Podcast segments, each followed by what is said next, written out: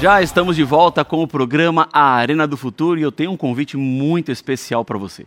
Porque você sabe que a Novo Tempo, na verdade, é uma grande escola bíblica que usa rádio, TV e internet para apresentar a você as boas novas de salvação que Deus deixou revelado em Sua palavra. Por isso, nosso objetivo é que você continue se aprofundando no conhecimento bíblico e seja aluno da nossa escola bíblica, porque as matrículas estão sempre abertas. Ah, e mais um detalhe: na escola bíblica da Novo Tempo você também não paga mensalidade, porque aqui tudo é gratuito. Ah, e por que é gratuito, pastor? Porque nós temos o apoio dos anjos da esperança que fazem com que a Novo Tempo esteja no ar, pregando o Evangelho 24 horas por dia, sete dias por semana, levando esperança para todas as pessoas. E eu tenho aqui nas minhas mãos um guia de estudos muito especial que se chama A Cura do Pecado.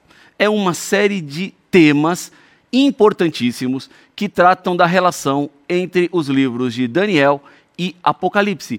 Exatamente a série de estudos que nós estamos começando hoje no programa Arena do Futuro. Então, a partir do programa que você está assistindo agora, nós vamos desmembrar bem essa revista aqui. Nós vamos entrar nos temas e é por isso que eu quero te oferecer para que você tenha esse material gratuitamente aí na sua casa. Agora, para você receber, tem que fazer a matrícula na escola bíblica. E a sua pergunta agora é: Pastor, já entendi tudo isso. O que eu preciso fazer para ser aluno da escola bíblica? Tem algumas formas para você receber esse material e ser parte aqui da nossa escola bíblica. O primeiro é pelo WhatsApp. Anota o número aí: 12 98244 0077. Vou repetir: 12 98244 0077. Você envia uma mensagem para nós, vai ter que preencher um pequeno cadastro e será um aluno da nossa escola bíblica e vamos enviar esse material por correio diretamente na sua casa. Ou você pode ir no nosso site novotempo.com/barra escola bíblica. Aqui na tela está aparecendo também um QR Code. Se você apontar a câmera do seu celular, você vai ser levado diretamente para o nosso site e lá você então faz a solicitação desse importante material que eu tenho certeza vai ser uma bênção para você, para sua família. Você poderá compartilhar também estes ensinos com outras pessoas, tá bom? Tudo certo? Então vamos ao tema de hoje. Eu vou pegar a minha Bíblia aqui o pessoal que está no estúdio comigo também já está com as Bíblias nas mãos, porque tudo começa na palavra. No dia 17 de dezembro de 1927, enquanto emergia de uma corrida submersa nas proximidades de Cape Cod, em Massachusetts, o submarino S-4 foi acidentalmente abalroado e afundado pelo destroyer Paulding, que era da Guarda Costeira dos Estados Unidos. As operações de resgate e salvamento começaram imediatamente. Um esforço significativo foi feito para resgatar os seis sobreviventes que estavam presos na sala dianteira. Enquanto usavam o último oxigênio disponível no submarino, eles enviaram uma mensagem em código Morse. E a mensagem dizia: Existe alguma esperança? Ponto de interrogação. A resposta enviada pelo capitão King foi: há esperança. Tudo o que é possível está sendo feito.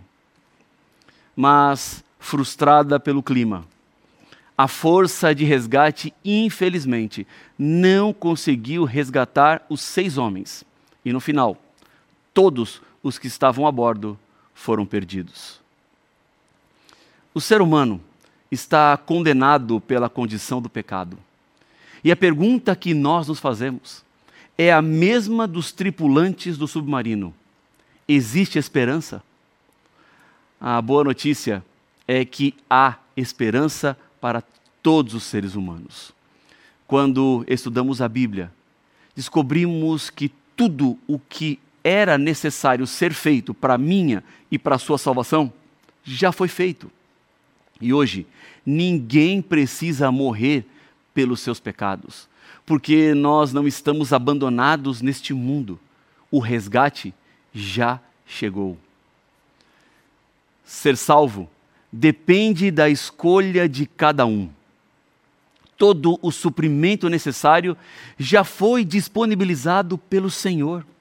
Sabe que nenhum ser humano será condenado pelos seus pecados, mas nós seremos condenados por não aceitarmos o perdão que Deus nos oferece. Ele tem o controle de toda a história. E isso fica claro em um sonho que foi dado para Nabucodonosor há mais ou menos 2.500 anos atrás e que conta com detalhes todo o desenrolar da história de impérios que surgiriam e desapareceriam. Fica evidente que Deus está controlando cada detalhe. Nabucodonosor era o rei de Babilônia, poderoso, um rei destemido, corajoso, que certa noite teve um sonho. Quando ele despertou, ele estava convencido de que aquele sonho tinha uma mensagem muito importante. E por isso era necessário uma interpretação. Então o rei decide convocar os seus magos, os seus feiticeiros, os encantadores, para que contassem para o rei qual foi o sonho que ele teve e o que significava. Pedido difícil. Diante da impossibilidade de saber o conteúdo do sonho, os magos, os encantadores, pedem ao rei que conte ao sonho. E eles então dariam a interpretação. Mas o rei ficou preocupado, porque imaginava que poderia ser enganado se contasse o sonho e eles dessem uma interpretação qualquer daquilo que eles achassem e não uma revelação sobrenatural. Nesse momento, o rei fica enfurecido e ele manda matar todos os sábios de Babilônia.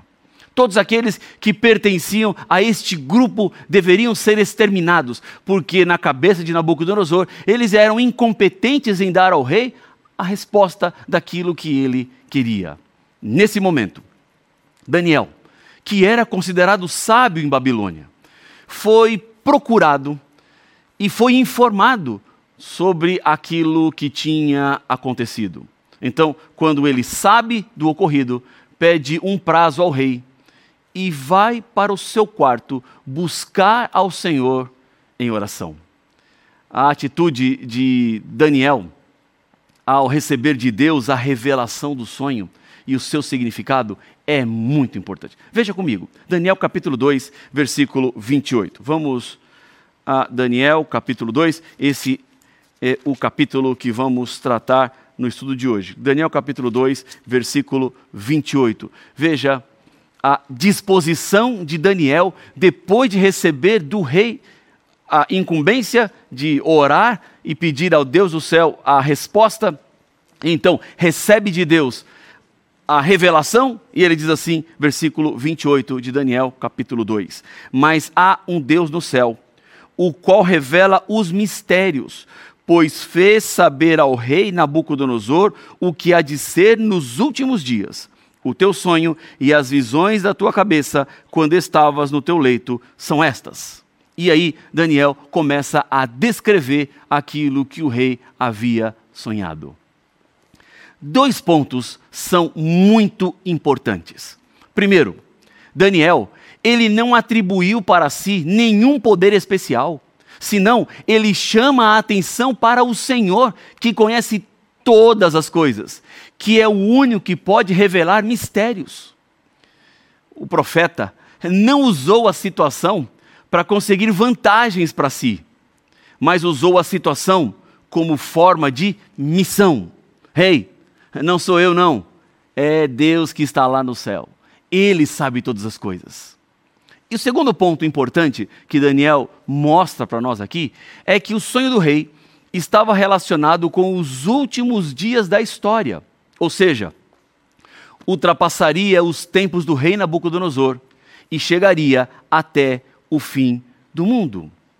Agora vamos entender qual foi a essência do conteúdo do sonho que o rei Nabucodonosor teve. Vamos ao versículo 31 e vamos ler até o versículo número 35. Vai acompanhando aí a leitura dos versos bíblicos, porque aqui está a essência do sonho que teve o rei Nabucodonosor.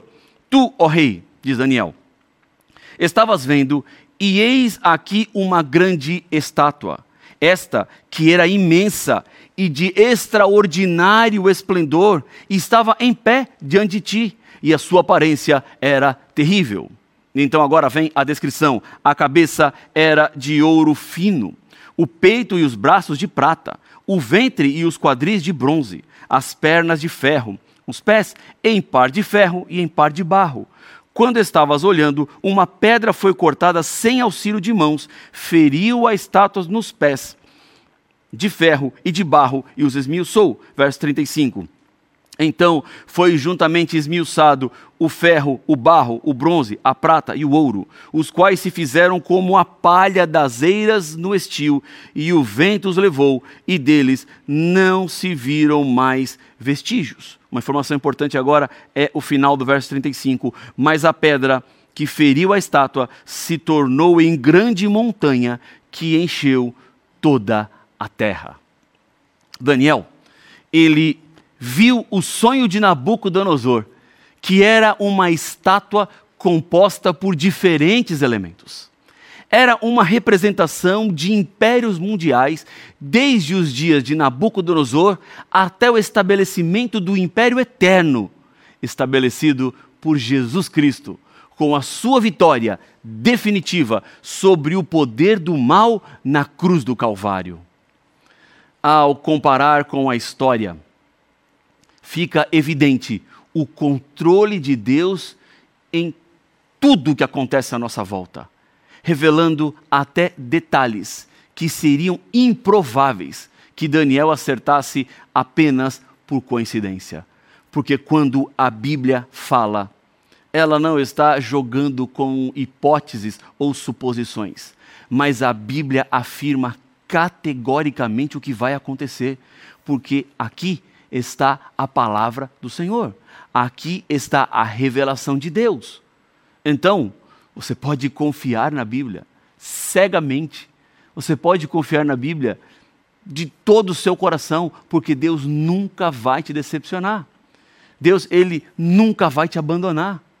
Ele mostra o futuro para dizer para os seres humanos que Deus não está apenas no presente, mas ele, ele já está no amanhã, cuidando de tudo, para que quando nós cheguemos lá, nada tenha escapado das mãos do Senhor. Daniel vai dando a interpretação. A primeira parte é a cabeça de ouro. E vamos ver o que significa essa cabeça de ouro. Versículo 38 do capítulo 2. Então, eh, Daniel está falando com Nabucodonosor. Veja a última frase do versículo 38 que diz assim: Tu és a cabeça de ouro. Ou seja, Daniel estava falando diretamente com o rei Nabucodonosor. O ouro era um símbolo muito apropriado para o que Babilônia representava. O Império Babilônico governou o mundo do ano 605 a.C. até o ano 539 também Cristo. Os jardins suspensos da Babilônia eram uma das maravilhas do mundo antigo. Na cidade estava o templo de Marduk, que tinha 91 metros de altura. Do lado de fora estava coberto com azulejos azuis. Por dentro era revestido de ouro apenas neste templo, Nabucodonosor deve ter usado aproximadamente 18 toneladas de ouro. Bel-Marduk, o principal deus da Babilônia, era uma imagem de ouro sentada em um trono de ouro diante de um altar de ouro ao lado de um castiçal de ouro. Acredita-se que 7.727 quilos de ouro maciço foram usados apenas para o altar e o trono. Não é de admirar que Deus tenha dito a Nabucodonosor: Você é a cabeça de ouro. Mas esse império não seria um império eterno, ainda que fosse rico, ainda que fosse poderoso, mas seria substituído por um outro império. Essa profecia de Daniel não foi fácil de ser dada. Imagine a afronta que poderia soar na mente do rei ao dizer que todo o poder político e econômico de Babilônia iria terminar. A crença na época era de que o Império Babilônico iria existir para sempre. Ele nunca terminaria. Mas Daniel falava em nome do Senhor. E por isso, ele deu uma profecia certeira ao rei: Rei, todo o seu poder, todo o seu dinheiro, toda a sua ostentação vai terminar. Porque os poderes humanos, as riquezas humanas, não são nada diante do Senhor. Se esmiuçam, desaparecem. O poder de Deus é sobrenatural. Mas vamos entender o que representavam os demais metais que estavam presentes na estátua. Vamos ao versículo 39. Diz assim: Depois de ti se levantará outro reino, inferior ao teu, e um terceiro reino de bronze, o qual terá domínio sobre toda a terra. Daniel continua referindo-se aos metais e vai dando significado a eles. Por exemplo, o peito e os braços de prata, que surgiriam depois do reino de Nabucodonosor, mas lembre-se, como a prata é inferior ao ouro, este reino também seria inferior. É exatamente isso que a Bíblia está dizendo. Os medos e persas foram aqueles que derrubaram os babilônios. Na verdade, em outra visão que Daniel teve no capítulo 8. Ele até menciona os medopersas pelo nome como a próxima superpotência depois de Babilônia, porque a história revela exatamente como isso aconteceu. Em Daniel, no capítulo 5, o rei Belsazar, neto do rei Nabucodonosor, ofereceu um banquete regado a bebedeira para mil de seus senhores em meio da devassidão, da bebedeira, da música encantadora e da imoralidade sedutora, o banquete de Belsazar foi interrompido. Uma mão escreveu na parede algumas palavras: Mene, Mene, Tekel e Parsim. Daniel então foi chamado para dar o significado das palavras. Mene significava que Deus havia contado o reino e o acabou. Tekel, você foi pesado na balança e achado em falta. Parsim, teu reino foi dividido e será entregue aos medos e persas. E sabe o que aconteceu? Exatamente aquilo que Daniel havia dito. Liderados por Ciro, os medos e persas derrubaram a invencível cidade de Babilônia. Surpreendentemente, o profeta Isaías havia previsto 150 anos antes o nome de Ciro. E disse que ele tomaria a cidade de Babilônia. Isso está em Isaías, no capítulo 45, versículo 1. O cilindro de Ciro é um registro histórico que foi escrito em argila. Foi descoberto pelos britânicos no Oriente Médio. E ele registra que Ciro tomou Babilônia quase sem luta e permitiu que nações como os israelitas voltassem para suas terras natais e reconstruíssem os seus templos. Isso é exatamente o que a Bíblia diz no livro de Esdras. A Bíblia predisse que surgiria um terceiro império, representado pelo ventre de bronze. Em Daniel 2,39, diz que outro, um terceiro reino de bronze, governaria sobre toda a terra. Temos que fazer uma volta na história para entender exatamente a sequência, porque a nação que derrubou o Império Medo-Persa foi a Grécia. O livro de Daniel, no capítulo 8, predisse a Grécia pelo nome, cerca de 200 anos antes de chegarem ao poder, como quem derrubaria o Império Medo-Persa. essa é uma precisão incrível. Alexandre o Grande liderou seus exércitos com sua armadura de bronze, com seus capacetes de bronze, com couraças de bronze, com escudos de bronze, com espadas de cabo de bronze. Os exércitos gregos dominaram o mundo com o bronze. Não é de admirar que a Bíblia representasse o terceiro império com o bronze. A Grécia, no entanto, também seria seguida por um quarto império. Vamos ao versículo 40 do capítulo 2 aqui de Daniel. O quarto reino será forte como ferro, pois o ferro a tudo quebra e esmiuça. Como o ferro quebra todas as coisas, assim ele fará em pedaços e esmiuçará foi o império liderado por Roma, que derrubou a Grécia. Isso aconteceu no ano 168 antes de Cristo. Roma, então, passa a governar todo o mundo. O Império Romano, na verdade, foi uma verdadeira máquina de guerra, vencendo seus inimigos para se estabelecer como um império forte. Mas esse não seria o final de tudo. Porque Daniel segue a interpretação do sonho, indo agora para os pés da estátua. Ainda que Roma foi grande e esmiuçou a todos, também chegou ao seu fim. Veja o versículo 41. Quanto ao que viste dos pés e dos artelhos, ou os dedos, em parte de barro de oleiro e em parte de ferro, será esse um reino dividido Contudo, haverá nele alguma coisa da firmeza do ferro, pois que viste o ferro misturado com barro de lodo.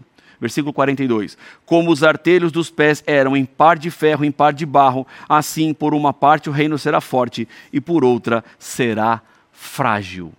A Bíblia, então, neste ponto da história, não predisse um quinto império governante que se ergueria no mundo depois de Roma previu, sim, um império dividido. Outro império mundial único não aconteceria depois de Roma. E foi isto exatamente o que aconteceu. A Europa estava dividida como a profecia descreveu que seria. Os pés de ferro e barro representam o Império Romano dividido, que acabou por se tornar a Europa dividida.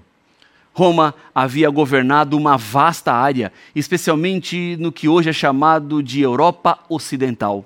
No entanto, entre 351 e 476 depois de Cristo, tribos bárbaras germânicas invadiram o Império Romano. Essas várias tribos bárbaras tornaram-se as nações do que hoje conhecemos como Europa Ocidental. Este seria então um reino dividido. Agora, o que aconteceria com esse reino, reino dividido? Pode se tornar um império mundial uma outra vez? Veja o que a Bíblia diz, versículo 43. Quanto ao que viste do ferro misturado com barro de lodo, misturar-se-ão mediante casamento, mas não se ligarão um ao outro, assim como o ferro não se mistura com barro. Esta previsão tem se cumprido em toda a história. Muitos tentaram restabelecer um império único na Europa, mas todas as tentativas fracassaram. Como Deus disse que não mais se uniriam, a história confirma aquilo que a Bíblia afirmou que aconteceria. Casamentos foram arranjados para estabelecer vínculos familiares, mas nenhuma iniciativa prosperou. Ditadores e reis poderosos se depararam com a força de uma profecia que os impediu de avançar em seus planos de expansão territorial. Deus afirmou, porque conhece e está no controle de toda a história. Agora, a Bíblia fala de um próximo império um império que será mundial. E está no versículo 44. Mas nos dias deste rei, o Deus do céu suscitará um reino que não será jamais destruído. Durante o tempo das nações divididas da Europa, ou seja, os nossos dias, seria estabelecido o reino eterno de Deus, o último império mundial, que será estabelecido em breve. Eu não tenho nenhuma dúvida quanto a isso. Como tudo que foi profetizado já aconteceu, isso me dá certeza de que o que falta acontecer acontecerá da forma exata como Deus disse que seria. Este reino eterno, que será estabelecido por Jesus, é um reino que jamais terá fim. É um reino que nunca vai terminar. Lá em Apocalipse, no capítulo 21, no versículo 4, nós vemos que será um império sem lágrimas, sem dor, sem morte. Deus vai acabar com tudo isso, porque será um reino de esperança eterna. Deus vai consertar a bagunça que o nosso mundo se encontra e nos dará uma vida eterna e imperfeita. Paulo diz em 1 Coríntios 2,9 que nem olhos viram, nem ouvidos ouviram, nem jamais penetrou em coração humano o que Deus tem preparado para aqueles que o amam. A nossa esperança se confirma porque Deus conhece e revela o futuro, porque Deus está no controle. Ele tem o mundo inteiro nas mãos. E por isso, Deus agora quer assumir o controle da sua vida. Está você desejoso em colocar a sua vida nas mãos do Senhor? Quer se entregar a esse Cristo que se importa, que te ama e que quer te salvar? Se esse é o seu desejo, feche os seus olhos e vamos orar. Pai de amor, nós nesse momento, ao fecharmos os nossos olhos, abrimos o nosso coração ao Senhor, para que o Senhor nos preencha, para que o Senhor nos abrace, para que o Senhor nos envolva e, acima de tudo, nos prepare para termos a eternidade em Cristo Jesus. Pai, olha por essa pessoa que ora comigo agora. Aceita a sua decisão, confirma com teu espírito e nos prepare para a eternidade. É o que eu lhe peço no nome de Jesus. Amém.